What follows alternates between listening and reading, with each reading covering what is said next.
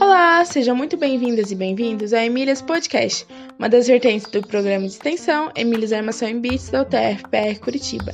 Nosso objetivo é incentivar a presença de mulheres na área da tecnologia com foco em computação.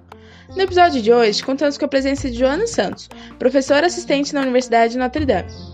Entrevistada pela professora Maria Cláudia e pelo professor Adolfo, Joana conta sobre suas pesquisas na área da engenharia da computação e sobre alguns seus projetos envolvidos na área da tecnologia. Esperamos que gostem! Olá, hoje estamos aqui com a Joana Santos. Ela é professora assistente na Universidade de Notre Dame. Quem vai entrevistá-la comigo, como sempre, é a professora Maria Cláudia Emer, co-host do Emílias Podcast, coordenadora do projeto Emílias Armação em Bits. Tudo bem, Maria Cláudia? Tudo bem, Adolfo. Seja bem-vinda ao Emílias Podcast, Joana. Tudo bem? Tudo, tudo sim. Muito obrigada pelo convite. Muito, nós que agradecemos você ter aceito e a gente sempre começa perguntando, porque um dos objetivos desse podcast é trazer mais meninas e mulheres para a área de computação e a gente quer saber como é que você se interessou pela área da computação. Essa é uma pergunta interessante, que na verdade, meu primeiro contato com computação, eu acho que tinha entre 12 ou 13 anos, foi um pouco cedo. Eu tinha um colega, amigo de, de escola, e ele tinha uns tutoriais de ILA, que era interpretador de linguagem algoritma, algorítmica. Aí eles me passaram esses tutoriais, eu comecei a aprender em casa, era no é, Command Prompt, né? No prompt de comando. E aí eu só cheguei até a parte de if e parei. Mas eu achei legal porque eu falei, ah, nossa, que legal escrever um programa. E aí eu vi Hello World, etc. E aí eu lembro que na época eu escrevi uma calculadora de segundo grau, que é, ah, dado o valor de A e B, essa é a solução, etc. Eu achei muito legal, falei, nossa, eu me sinto poderosa, eu consigo é, instruir o programa a fazer algo que eu quero que ele faça. Então esse foi meu primeiro contato com computação.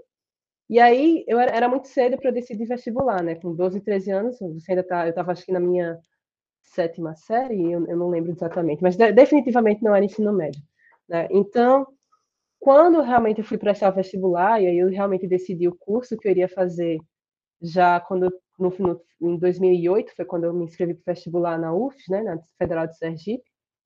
Aí foi quando na época eu lembro que eu fiquei muito, eu sabia que eu queria ficar na área de é, exatas, ciências exatas, porque eu gostava muito de matemática e física. E a princípio eu tinha pensado em fazer licenciatura em física e matemática, porque eu gostava de ensinar. É tanto que eu sou professora hoje, mas aí é outro ponto. É, e aí e aí foi quando eu lembrei, ah, mas eu também gosto de computação é na área de exatas, talvez seja uma oportunidade eu fazer ciência. Então eu fiquei entre ciência da computação, licenciaturas e engenharia de computação, que foi na época, em 2009 foi o ano que criaram engenharia de computação na Federal de Sergipe. E aí, por eu ser imatura na época, né, eu pensei, bom, eu quero ser engenheira porque eu quero ser rica, então eu vou fazer engenharia de computação. Logicamente, pensamento de adolescente, né? No fim das contas, deu certo. Então, foi, foi mais ou menos esse meu caminho. Eu acabei tendo um pouquinho de exposição quando eu era meio nova, é, achei legal, mas nunca mais toquei naquele tutorial. E aí, quando eu fui realmente decidir meu vestibular, acabei escolhendo engenharia porque eu queria ser rica. E, enfim, e é onde estou hoje. Muito bem, Joana. Talvez não, não seja rica, né? Mas é muito feliz com a profissão que acabou escolhendo. Né? Exatamente, exatamente. É. Mas assim, como foi sua formação na área? Uh, minha formação, é, então, o curso foi, é de cinco anos, né? Então, é, primeira, primeiro, primeiro semestre pegar matérias de programação, interativa, orientada a objetos. E aí, durante o bacharelado também, é, eu tinha a vontade de ser professora, né? Eu até mencionei anteriormente. Então, por causa disso, eu que tinha, eu sabia que, ok, então eu vou fazer mestrado e doutorado para poder ser professora em universidade, já que esses são os requisitos. Então, eu lembro que na época eu tentei me envolver com iniciação científica e tecnológica, acabei fazendo, é, é, sendo aluna, né, bolsa voluntária, na verdade, porque não tinha bolsa na época, então, essa foi, acabou, acabou sendo a minha formação. Fiz iniciação científica, tecnológica, aí fui monitora também, isso me ajudou muito a criar um currículo é, é bom para quando eu aplicasse para o mestrado ter uma experiência que, que aí ajudar, ajuda também a ser selecionado para o mestrado.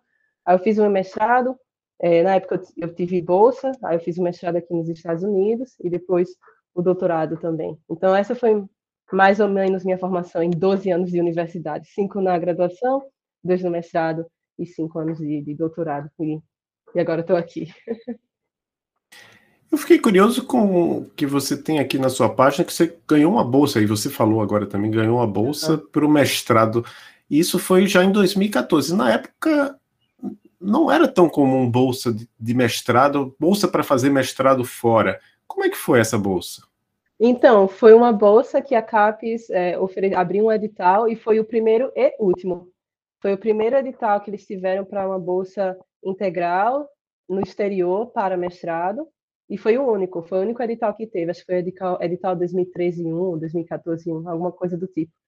E aí foi justamente essa bolsa que, que eu acabei, eu apliquei para essa bolsa, aí eu consegui, e aí eu acabei fazendo o mestrado aqui na RIT. Porque, na verdade, quando você aplica para a bolsa, a CAPES te dá a bolsa, mas não necessariamente você tem um aceite de uma universidade americana. Então, você só tem um pré-aceite da CAPES dizendo que a gente vai te dar uma bolsa. Agora, a gente precisa achar a universidade que vai aceitar você ser aluno de mestrado. E eles te colocam em parceria com o IAE, o Institute of International Education, que seleciona três universidades para aplicar, para mandar os seus materiais para essas universidades, né? E eles acabam, não eles, né? A CAPES cobre os custos de aplicação, porque você tem que pagar a taxa de inscrição. E aí foi quando, na época, é, quando eu, eu, consegui o aceite da CAPES, as bolsas, é, as universidades americanas já tinham fechado a, o seu prazo de entrega de documentação uma das poucas universidades que ainda tinham aberto era o IT, porque eu tinha, eu tinha mencionado na minha carta, na minha redação, no personal statement, que eu queria trabalhar na área de engenharia de software. Então, uma das poucas universidades que ofereciam mestrado em engenharia de software e ainda tinha um deadline aberto era o RIT. Então, acabei aplicando para o RIT, mais duas universidades. No fim das contas, escolhi o RIT não somente porque é, é, era a única que estava aberta, não era por isso, mas era porque também eles foram, na verdade, a primeira instituição nos Estados Unidos que teve um bacharelado em engenharia de software, a maioria era só ciência da computação, então eu acabei escolhendo a RIT porque ah, é uma área que eu quero escolher e, de fato, ah, talvez, provavelmente eles foram as primeiras universidades que, que realmente é, é, definiam um currículo de engenharia de software e outras universidades acabaram seguindo, então vou escolher vir para a RIT, e aí, depois disso, a bolsa da CAPES finalizou e eu, quando eu fiz o doutorado, eu fiz com uma bolsa da Universidade Americana. Então, minha bolsa de doutorado é, é do, dos Estados Unidos, no caso. E aí você já emendou? Emendei. E você foi lá para Ross... Como é que se pronuncia? Roche... Em português seria Rochester, mas em inglês eu sei que é bem diferente. Você é, já aprendeu a pronunciar? Então, tem gente que fala que é Rochester, outros falam Rochester, não sei qual é qual. É qual. Acho que eu, eu, normalmente eu falo Rochester, é o jeito que eu falo, mas eu também não, eu não sou, eu falo inglês, mas não sou, eu não sou americana, inglês não é minha primeira língua, então é isso não, aí. Não, é, não, e tem até, eu sei que você acompanha a televisão americana, mas eu, eu passei um ano aí, eu acompanhava e tinha desse, ah, o pessoal não sabe falar uhum. o nome de várias cidades, né? Tem uma cidade, eu acho que é Louisville. Aí o é, pessoal fala Lu, Yeah. É. Aí tem o Louisville, né, que o pessoal fala. E, ah, eu estava assistindo um filme, o, o filme chama Um Corpo que Cai em português, Vertigo. Uhum. Aí a, a, moça, a personagem principal, é de uma cidade do interior dos Estados Unidos. E, e aí eu estava escutando um podcast, aí nesse podcast o cara falou: Olha, a minha esposa é dessa cidade. E a atriz falou errado o nome da cidade. Quer dizer, isso, isso é comum, por isso que é, é, é. normal a gente não, não entender. É, e para quem não, não, não conhece, é pertinho ali do Canadá, né? É um lugar bem, é bem, bem é, frio. É bem perto. Bem frio, bem perto do Canadá, fica 90 minutos de carro das, das cataratas do Niágara, ou seja, onde pica-pau tem madeira, o, o, cenário do barril pica-pau, né? Então fica bem pertinho de lá. É, e aí, outra coisa que é importante ressaltar é que, na verdade, tem duas cidades com o nome Rochester. Rochester, New York, que é em Nova York, onde eu estava, e Minnesota. E aí, é importante ressaltar isso porque tem dois aeroportos em duas cidades chamadas Rochester, e se você se confundir, você vai pegar o avião no lugar errado. Então, é por isso que é, é bom até ressaltar. Mas, então, eu estava em Rochester, Nova York, bem próximo ao Canadá. É, isso, é, isso é confuso. Também tem, uhum. acho que lá no. Acho que a gente está falando muito do interior dos Estados Unidos, mas das cidades, mas eu, só para finalizar isso antes da próxima pergunta, que tem, tem uma cidade, Kansas City, que tem o Kansas City no Kansas e Kansas City no Missouri, e são vizinhos. Aí é muita confusão para minha cabeça. Mas, enfim. Agora, essa pergunta que a gente faz sempre aqui tem a ver com dificuldades que você encontrou durante a sua uhum. educação, no trabalho, é, por ser mulher. E, é aquilo, é, o, a gente sabe que às vezes a pessoa não percebe ou só percebe muitos anos depois. O que é que você lembra? Você lembra de alguma dessas dificuldades? Uma boa pergunta. Eu acho que, enquanto aluna, eu não lembro de ter sofrido, ou não tenha percebido, talvez. Definitivamente tinha aquelas piadinhas de que ah, é, não existe mulher na engenharia, é o terceiro gênero. É, existem homens, é, mulheres e engenheiras. Não existe mulher na engenharia. É. Mas naquela época, para mim, não, não importava. Para mim, tanto faz, porque, bom, me formei, as minhas. Eu era uma das poucas mulheres, as minhas notas eram as mais altas, então, assim, para mim, tanto faz se você acha que eu sou mulher ou engenheira, tanto faz para mim. É, então, eu acho que nesse sentido, é, eu acho que eu não tive nenhuma dificuldade nesse sentido por é, na escola nem no trabalho. É, e eu acho que uma, uma acho que é uma coisa até importante ressaltar, em partes também, porque minha mãe ela era professora, né? Então ela sempre incentivou a educação. Então em casa eu já tinha alguém que tinha um diploma, então eu nunca tive essa questão de ah, por ser mulher eu não posso seguir carreira acadêmica, eu não posso fazer algo. Né? Então eu sempre tive o um incentivo da minha mãe, né? Então por causa disso acho que talvez tenha, nunca tenha percebido nada, nenhuma diferença, né? Então eu acabo nunca, não, não lembro de ter sofrido nada. Definitivamente é algo que eu penso muito agora, por ser professora em outro país e por ser uma minoria aqui, né? Nesse momento, eu sou professora, eu sou latina, eu sou imigrante, né? E eu estou numa universidade que não que não tem tantos professores que têm o mesmo perfil étnico, étnico ai, nossa, étnico que o meu, né? Então, é algo que eu penso muito que eu preciso que os alunos entendam que sim, eu sou professora, é, que eles não, não, não, não, não conscientemente, mas talvez inconscientemente, eles não, não me vejam como professora, por eu ser nova, não parecer realmente a, a visão que eles têm de professor, que é um, um, um, homem mais velho, com barba e etc. Não, essa pessoa não sou eu, né? Então, é algo que eu realmente penso muito, em partes porque no final do semestre eles vão me avaliar, e isso vai ser levado em conta no meu processo de efetivação tem algo que eu penso realmente bastante hoje em dia sobre será que a minha avaliação vai ser diferente por eu ser mulher ou não, por eu ser imigrante ou não. É, é algo que eu também não tenho como saber, porque eu não tenho acesso ao, aos meus colegas, de, às avaliações dos meus colegas de trabalho, mas é definitivamente algo que eu penso muito e como eu posso evitar isso, né? evitar ser prejudicada por algo que eu não, eu não escolhi nascer mulher e, e não tem problema nenhum nascer mulher, homem, tanto faz, né? Eu não escolhi isso, mas eu preciso, não posso ser prejudicada por algo que eu não tenho como mudar, né? E até, até sempre falo com meus, com colegas de trabalho, eu posso mudar a metodologia de ensino, eu posso mudar meus slides, tudo, mas eu não posso mudar minha idade, não posso mudar a cor do meu cabelo, tá, eu posso pintar meu cabelo, mas não posso mudar o meu país de origem, minha cidadania, nada disso. Então é algo que eu penso bastante hoje em dia.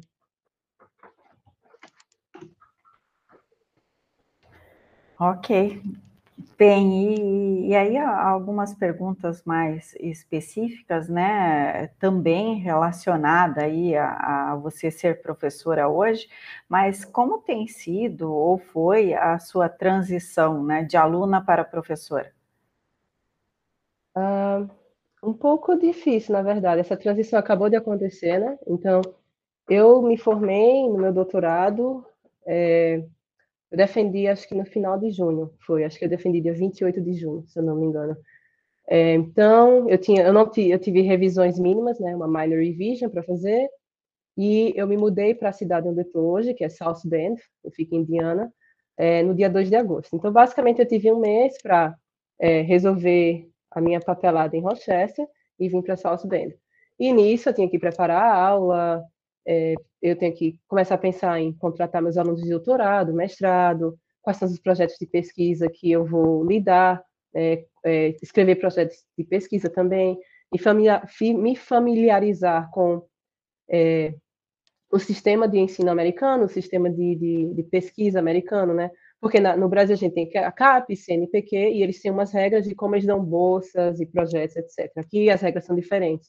Como é que eu escrevo um projeto de pesquisa? O que é, que é esperado? Quais são os projetos, quais são os programas de, que eu posso é, enviar ou não? É, então, tudo isso tem sido é, dificultoso, né? Tem vários é, desafios é, para mim, para eu, eu resolver, né? Que é do nada eu deixei agora de ser aluno e agora estou do outro lado da, da, né, da, da situação, que é agora eu tenho que é, eu vou ser professora, né? Vou é, eu, tá me faltando a palavra em português, seria advice. É, você é orientadora desses alunos, vou orientá-los. Então, tudo tudo tá, como é que eu posso dizer? Então agora eu tenho que realmente fazer coisas que eu não fui treinada, digamos assim, né? Porque quando você faz um doutorado, você é treinado em fazer pesquisa mas não necessariamente em ensino. Por exemplo, no RIT especificamente, eu não, não, eu não fui teaching assistant. Então, a minha bolsa foi de bolsa de pesquisa. Então, eu só apenas dei algumas aulas como visitante, mas eu nunca não cheguei a dar aula para um curso completamente, né? Então, agora do nada, eu estou fazendo essa transição em ter que dar aula em inglês, eu tenho que preparar as aulas, eu tenho que dar nota, etc. Né? Então, é uma, um monte de coisa que eu tenho que fazer que eu não fui treinada durante o doutorado, né? Escrever projeto de pesquisa, é, fazer serviço para o departamento, fazer parte de comitês, é, fazer parte de banco avaliador, etc. Então, com certeza, essa transição de aluna para professora realmente foi bem, não, está sendo, na verdade, bem, com bastante desafios que eu imaginaria, que eu imaginava, na verdade, que ia ser é, desafiador, mas está sendo bem mais do que eu imaginava, né? E aí eu estou realmente tentando sobreviver, pelo menos esse primeiro semestre, tentar sobreviver, errar vai ser normal, e, e aí aprender com os erros, próximo semestre melhorar a B ou C, né? E com certeza realmente sobreviver e tentar fazer o melhor que eu posso, né? E para conseguir minha efetivação aqui. Mas com certeza tem sido muito difícil. E, eu, e a, o que me dá um pouco de alívio é porque quando eu converso com outros professores que um dia estavam nessa posição de que saíram do doutorado e foram e começaram uma vaga de professor imediatamente, ele sempre fala, ah, é, o primeiro semestre é sempre muito difícil, a transição realmente é de zero para mil, sabe? Então, com certeza, eu tinha muita coisa de fazer durante o doutorado, mas como professora, isso multiplicou por quatro vezes, cinco vezes, tem sido bem, bem pior. Mas é, é o que é, né? Então, é, mas de qualquer forma, estou realmente muito feliz e grata de ter conseguido essa oportunidade, de ter conseguido um emprego aqui. Foi realmente algo que foi, era um sonho desde criança de conseguir uma, ser professora e estar aqui é, é muito gratificante, apesar do desafio. Certamente que você vai sobreviver a esse momento, né? Mas o, o, o, legal é que aí a gente consegue transmitir também para todos e todas, né, que são a nossa audiência, o quanto um professor é, acaba trabalhando diariamente, né? Você diria que quantas horas você trabalha por dia? Eu parei de contar.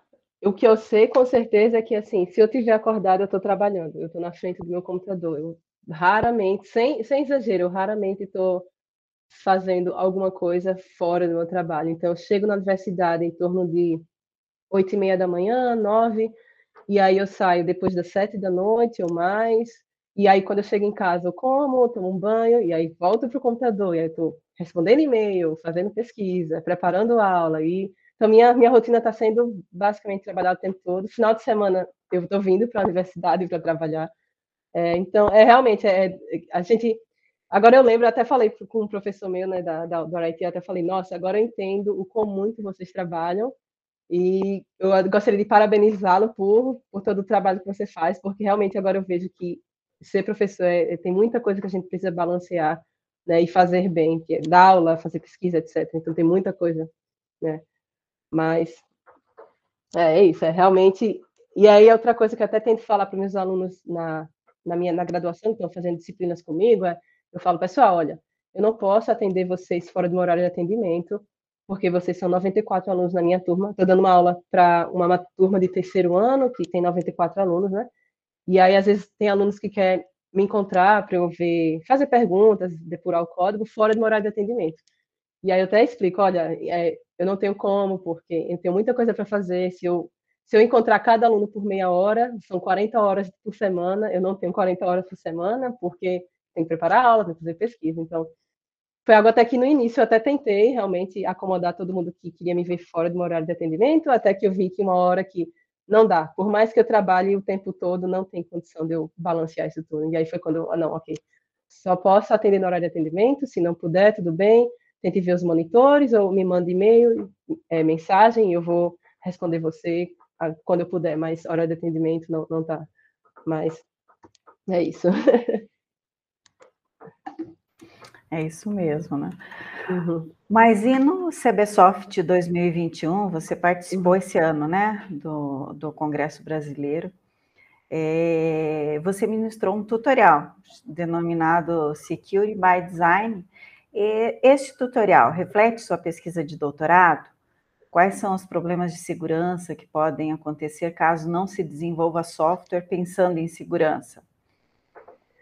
A resposta é sim. É, de fato, é, quando eu fiz aquele tutorial, né, é, eu fiz realmente meio que um compilado um pouco do que eu aprendi durante o doutorado e coisas que eu fiz na, como parte da minha pesquisa. Então, um pouco um compilado do que eu aprendi e eu tentei passar esse conhecimento para frente, né? Então, eu falei sobre é, é, falhas comuns que podem acontecer em um software, o que é que pode dar errado no software, quais são as consequências disso, né? E como você pode evitá-las. E aí, a segunda parte da pergunta, né, quais são os problemas? Tem, tem inúmeras maneiras de coisas, como essas coisas podem dar errado, né? Então, por exemplo, quando a gente fez um estudo de caso, né, com é, falhas de vulnerabilidades em sistemas open source, é, uma coisa que a gente verificou é que pode, pode acontecer de que seu software é 100% seguro, bem possível de que seu software seja 100% seguro, mas vamos assumir que seu software seja 100% seguro. Se você estiver usando uma biblioteca, uma API que não seja segura, o seu software também está inseguro, né? Então, a gente observou que essa é uma da terceira mais comum, a falha mais comum, no ranking top 3 é na terceira posição, de falhas de software. Ou seja, seu software pode até não ter nenhum bug, mas você usa algo que é problemático, e isso vai acabar gerando uma falha e alguém vai usar isso para explorar o seu sistema. E, e, isso é muito complicado porque é, quando você tem uma dependência no software, pode ser uma dependência indireta. Então, você depende da biblioteca A, que depende da biblioteca B, que depende da C, e a C é a que realmente tem o bug, e isso vai acabar gerando uma, um efeito cascada, né? Então, a gente viu que tem diversas formas de, de, de gerar falhas de segurança, e a, uma delas é essa questão de é, dependências vulneráveis. Outra falha comum também é não validar a entrada de dados. Nós encontramos vários casos em que um usuário ou um hacker né, pode fornecer uma entrada de dado que é inválida, que foi intencionalmente modificada, de modo que quando você pega essa entrada de dado e processa ela, você não valida, isso acaba gerando uma injeção de código, então o hacker pode é, roubar dados do sistema, ou deletar arquivos, ou, ou completamente é, é, violar é, dados, né? É, acabar é, alterando a integridade do sistema, confidencialidade, por aí vai. Tá? Então, a, um pouquinho encurtando a pergunta, realmente tem inúmeras maneiras de, de, de do software acabar sendo inseguro. E é um pouco até assustador, sabe? porque sabendo que software está em todo canto. Daqui, em algum momento a gente vai ter software na nossa geladeira, na parede, no quadro. É um pouco assustador saber que todos esses sistemas de softwares provavelmente não são 100% seguros e isso pode ser usado, né? E aí, eu vou agora sair um pouquinho off-topic, mas eu lembro que quando eu fui comprar uma, uma lâmpada, eu queria uma lâmpada que seja smart, né? Que eu pudesse trocar a, a temperatura da lâmpada, ficar entre a cor azul e mais amarelada, né? para ajudar na hora que eu fosse dormir. Quando eu for dormir, eu quero que a cor fique mais amarela. E aí eu lembro quando eu estava querendo comprar uma dessas lâmpadas para controlar a cor, né, a temperatura, eu falei, não, eu quero uma lâmpada que eu só consiga conectar via Bluetooth. Eu não quero lâmpada via Wi-Fi, eu não quero ninguém do outro lado do mundo controlando minha lâmpada e desligando a lâmpada no meio da, da noite. Eu ligo, não, não quero essa, isso daí. Então, eu realmente, sabendo que eu sei que as coisas não são 100% seguras, então eu vou comprar algo para minimizar a minha área de ataque, digamos assim. Mas, é, é de fato, existem inúmeras maneiras da, das coisas darem errado. Né? Muito bem. E com relação a, a grupos de apoio a mulheres na computação, uhum. você participa ou já participou de algum? Eu, de cabeça, eu lembro de dois, né? Um deles é um grupo no Discord, eu não lembro exatamente o nome, é, que é um de grupo de brasileiras em computação no Brasil. Eu não lembro exatamente o nome, mas é um grupo no Discord. E outro grupo que eu faço parte é o SE Wire, Software Engineering, Woman in Software Engineering, se eu não me engano, que é no Slack. Tá? Aí são dois grupos que no momento eu, eu acabo fazendo parte. E é até legal ver que às vezes eu vejo experiências de outras professoras em com relação à discriminação, às vezes eu vejo, né, não, não, não é, falando detalhes, obviamente, eu não vou é, falar nada que seja privado, mas, por exemplo, situações que uma pessoa X acabou é, tendo que lidar com uma situação complicada, às vezes pede é, conselho no grupo, etc. Então, é, é, é bom ver, ter, é, saber que se algo acontecer comigo, não estou sozinha e talvez ver como eu posso lidar com essa situação da melhor maneira possível. É, esse, obviamente eu não conheço esse brasileiro de computação, mas é, eu acho que eu já ouvi falar alguém no, no, no grupo Meninos Digitais, mas enfim, não é um, é, é um lugar para ser um lugar seguro, nenhum homem deve estar lá, né? Mas uhum. o SUR foi mais público, né? Porque a Margaret Ann Story, eu acho que foi iniciativa dela, ou alguém Isso. sugeriu para ela e ela tocou, né? Eu gosto muito do trabalho científico da, da Margaret Ann Story pelo, pelo tipo de estudo que ela faz, publica, e quando ela publicou isso aí, né? Eu até, eu até criei uma listinha no Twitter com as mulheres que estavam entrando, né? Porque ela pedia, mas aí chegou um ponto que eu não consegui mais, porque são inúmeras agora, né? Tem mulheres do mundo todo e é só engenharia de software, né? Então é bem interessante. Até você falou essa questão da, da segurança, eu lembrei que eu, eu, fiquei por um tempo lá nos, nos Estados aí nos Estados Unidos, né? Na North Carolina State University. E a, a, a pessoa que me recebeu lá foi a Laurie Williams, que também é uma mulher na área de segurança, né? Que eu acho que é curiosidade também. E aí, a gente sabe que a gente espera, e eu acho que a gente tem quase certeza, que você vai, em algum momento, virar uma inspiração para os alunos e alunas aí da, da, da, sua universidade, até aqui do Brasil. E eu acho que essa, às vezes, é uma, uma das razões para para valorizar mais a presença das mulheres na computação. A gente quer que tenha mais mulheres, não só por elas em si, porque elas já, já estão aí, são competentes, etc., mas também por, pra, porque a gente quer atrair mais. E aí vem a pergunta: se alguma mulher te inspirou em sua carreira, e aí não precisa ser uma mulher da computação necessariamente.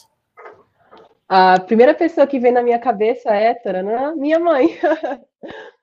logicamente, né? Como filho, obviamente, eu vou ser, é, logicamente, vou resolver, responder minha mãe. Mas com certeza, não, mas é, um pouco, saindo um pouco da questão do bias, né? Porque, obviamente, é, mas é realmente minha mãe é uma inspiração para mim por ela ter saído de uma situação de extrema pobreza e ter conseguido sair, conseguindo um diploma, ter cuidado dos filhos e ter conseguido fazer com que os dois filhos se formassem, tivessem uma carreira. Então minha mãe sempre foi uma inspira inspiração para mim no sentido de ter conseguido sair de uma situação tão dificultosa que é a pobreza é, e ter conseguido diploma e etc, sabe?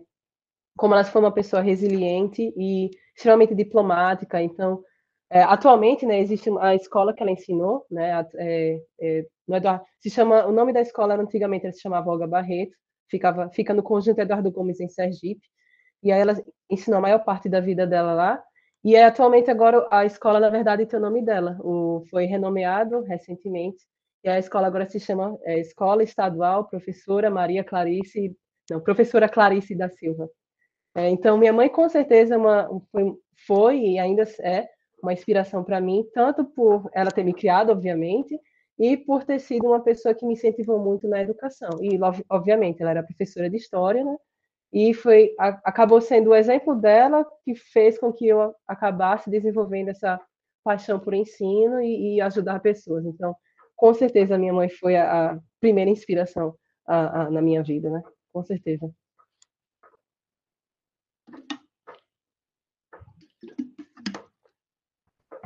Certo. E aí, o que você diria para as meninas ou para mulheres que estejam querendo aí seguir nessa área de computação, né? É, qual seria a mensagem de apoio e incentivo que você daria? Uh, acho que o primeiro seria não desistir, é, é saber que computação não é algo tão fácil assim, E outra coisa é não se comparar. E é aquela coisa, eu estou falando algo, isso de uma pessoa que se compara o tempo todo, né? É, faço o que eu digo, não faço o que eu falo. Ou, desculpa, faço o que eu digo, não faço o que eu faço, né? É, então, voltando um pouco, né? É, realmente, computação é um curso muito difícil e é difícil para todo mundo. Obviamente, talvez tenha alguns alunos, alunas que vão ter mais facilidades com alguma coisa ou outra, por inúmeros motivos, né? Mas realmente não não desista, não não não não, né, não independente dos, das dificuldades, seja ela técnicas ou até mesmo de preconceito, não tem de desistir, não deixe com que pessoas maldosas acabem é, é, interferindo negativamente a sua carreira. A gente chega no momento indicações, onde a gente pede, a gente sabe que, quer dizer, você está iniciando, né, uma carreira aí, provavelmente trabalhando muitas horas, como você já disse, então não sei se você tem tempo ainda, mas talvez alguma coisa do, do passado, algum livro, filme, série, podcast, quadrinho, seja da área ou não, que você quer indicar para as nossas e nossos ouvintes. O primeiro, a primeira coisa que vem na minha cabeça é o podcast do Andrew Huberman. Ele é um professor de neurobiologia na Universidade de Stanford e ele tem um podcast extremamente interessante na área de neurociência, é, ele fala sobre como o cérebro funciona, por que, que a gente procrastina, como é que a gente pode ser mais produtivo, como é que a gente pode dormir melhor.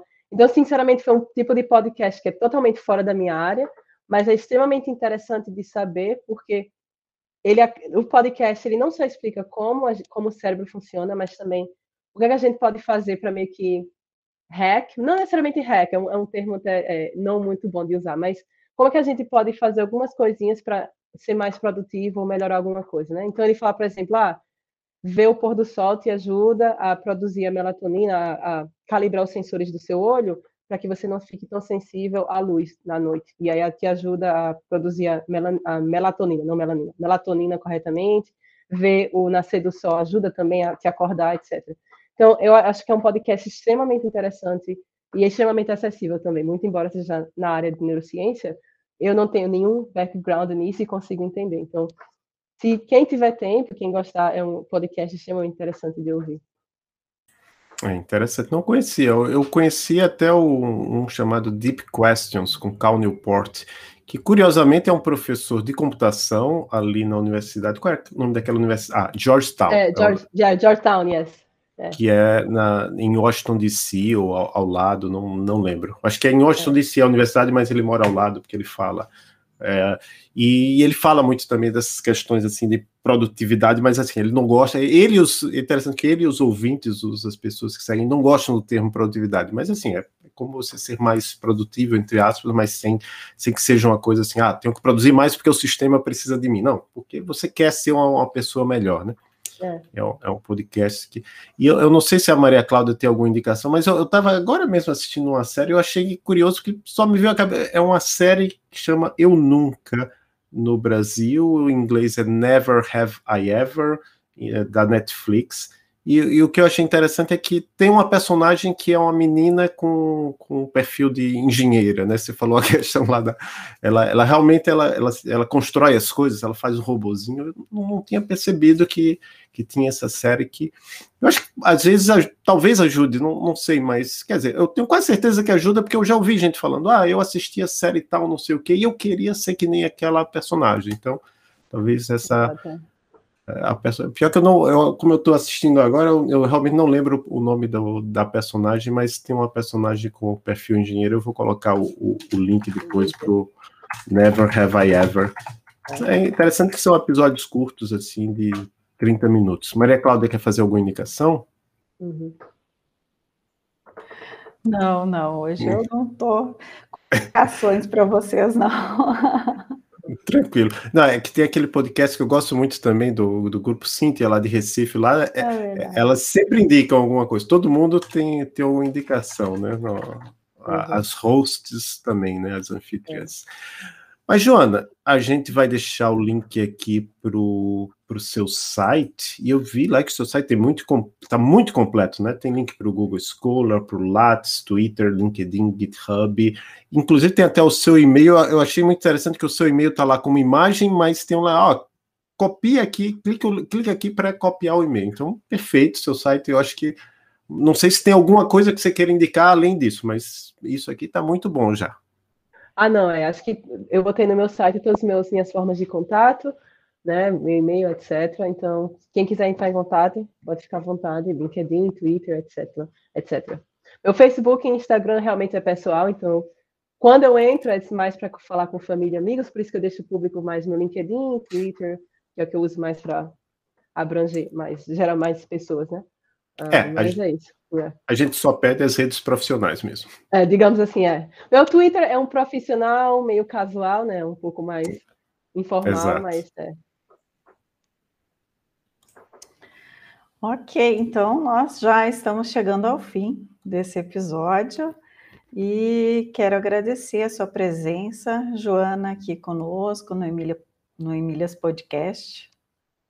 É, gostei muito da, da, sua história, né, e da, da, história da sua mãe também. Acho que é muito importante que a gente mostre, mesmo que não seja alguém da computação, né, mas são mulheres incríveis aí que participaram e que fizeram a diferença na nossa vida. Sem elas, com certeza, não seríamos as mesmas, né? Exatamente. E aí eu gostaria de saber se você quer agradecer alguém, mandar um abraço para alguém, a palavra é sua. Ah, então vou mandar um abraço para minha família no Brasil, meu pai, minha irmã, é, meus parentes também. Ah, Provavelmente eles não vão ouvir, porque eles são americanos, né? Mas um abraço também para os meus colegas de doutorado. É, e acho que é isso. E, e, também agradecer o convite, né? É, de vocês. É, fico muito feliz de fazer parte do podcast. Eu falo muito rápido, então espero que a gravação fique ok. É, e um abraço também para todos os ouvintes também. Muito obrigada por, por terem ouvido o podcast e terem me ouvido falar rápido. É, meu sotaque de Sergipe. Nada, tá? Eu acho que vai, vai ser perfeitamente compreensível. O que acontece às vezes quando a pessoa fala mais rápido, eu gosto de escutar podcast em velocidade 2x, né? Quando a pessoa fala mais rápido, eu escuto 1.5, alguma coisa. Isso em português, né? Em inglês eu não consigo uhum. nem 1.5 em geral. Mas muito obrigado novamente, Joana. Obrigado, Maria Cláudia. Obrigado a todos que nos escutaram até agora. Até o próximo episódio.